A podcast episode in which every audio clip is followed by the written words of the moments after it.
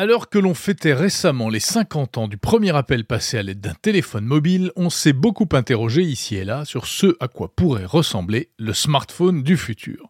Un écran souple, un écran qui s'étire, qui se déplie, qui change de taille en fonction des besoins, un écran qui s'enroule autour du poignet ou qui se roule en boule au fond de la poche, pourquoi pas.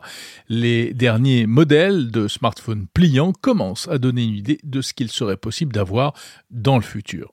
Mais la réalité, c'est que le smartphone du futur ne sera peut-être pas vraiment un smartphone. Oubliez l'espèce de mini-tablette hein, que sont nos smartphones d'aujourd'hui et essayez de vous projeter dans tout à fait autre chose. Un outil de communication et d'accès à l'information qui se présenterait sous une toute autre forme. Par exemple, des lunettes connectées, comme feu les Google Glass ou comme les prototypes de lunettes que l'on commence à voir depuis quelques années sur les salons spécialisés.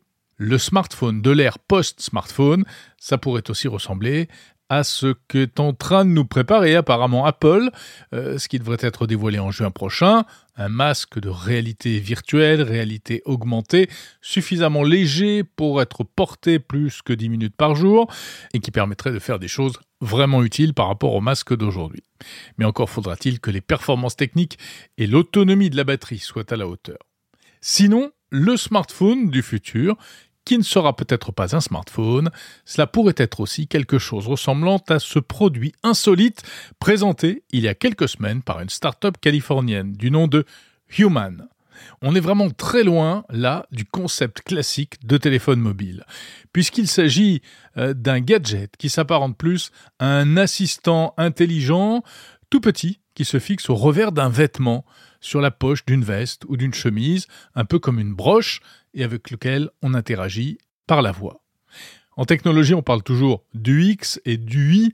L'UX, c'est l'expérience utilisateur, c'est-à-dire ce qu'on peut faire avec un produit et que cela se fasse de manière agréable et fluide. Et l'UI, c'est l'interface, autrement dit la manière dont on interagit, l'écran, les icônes, les menus, etc. Human semble être parti avant tout de l'UX pour développer son joujou, une rupture totale avec ce que l'on connaît aujourd'hui. Alors le point fort de l'appareil apparemment, autant qu'on puisse en juger d'après une brève présentation faite lors d'une conférence TEDx, euh, le point fort, ce serait l'aspect conversationnel et intelligent de l'appareil.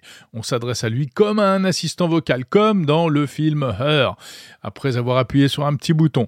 Et il peut faire plein de choses, répondre à vos questions, traduire votre voix euh, si vous êtes à l'étranger par exemple. Il est muni d'une petite caméra intégrée qui lui permet de reconnaître des objets ou des aliments, pour vous dire par exemple si vous avez le droit de manger cette tablette de chocolat en fonction de vos allergies, de votre poids, etc. Et puis si on a besoin de voir quelque chose, l'appareil n'a pas d'écran, mais il peut afficher une image dans le creux de la main grâce à un minuscule projecteur intégré. Cette startup, Human, a été fondée en 2018 par deux anciens hauts cadres d'Apple, aujourd'hui mari et femme, Imran Chaudhry et Bethany Bongiorno. L'entreprise a réalisé plusieurs levées de fonds, dont une dernière de 100 millions de dollars. Elle intéresserait beaucoup, dit-on, des géants comme Microsoft, Qualcomm ou OpenAI, la maison mère de ChatGPT. Bref, Human, c'est un peu le nouveau phénomène de la Silicon Valley qui fait le buzz et qu'il faut absolument suivre. Bon, en réalité, méfions-nous, car on ne sait pas non plus beaucoup de choses à propos de cet étrange appareil. On ne sait pas bien comment il fonctionne, combien il pèse, quelle est son autonomie, ni surtout combien il pourrait coûter. La promesse, c'est juste qu'il s'agirait d'un produit autonome, c'est-à-dire qui n'a pas besoin d'être connecté à un smartphone pour fonctionner.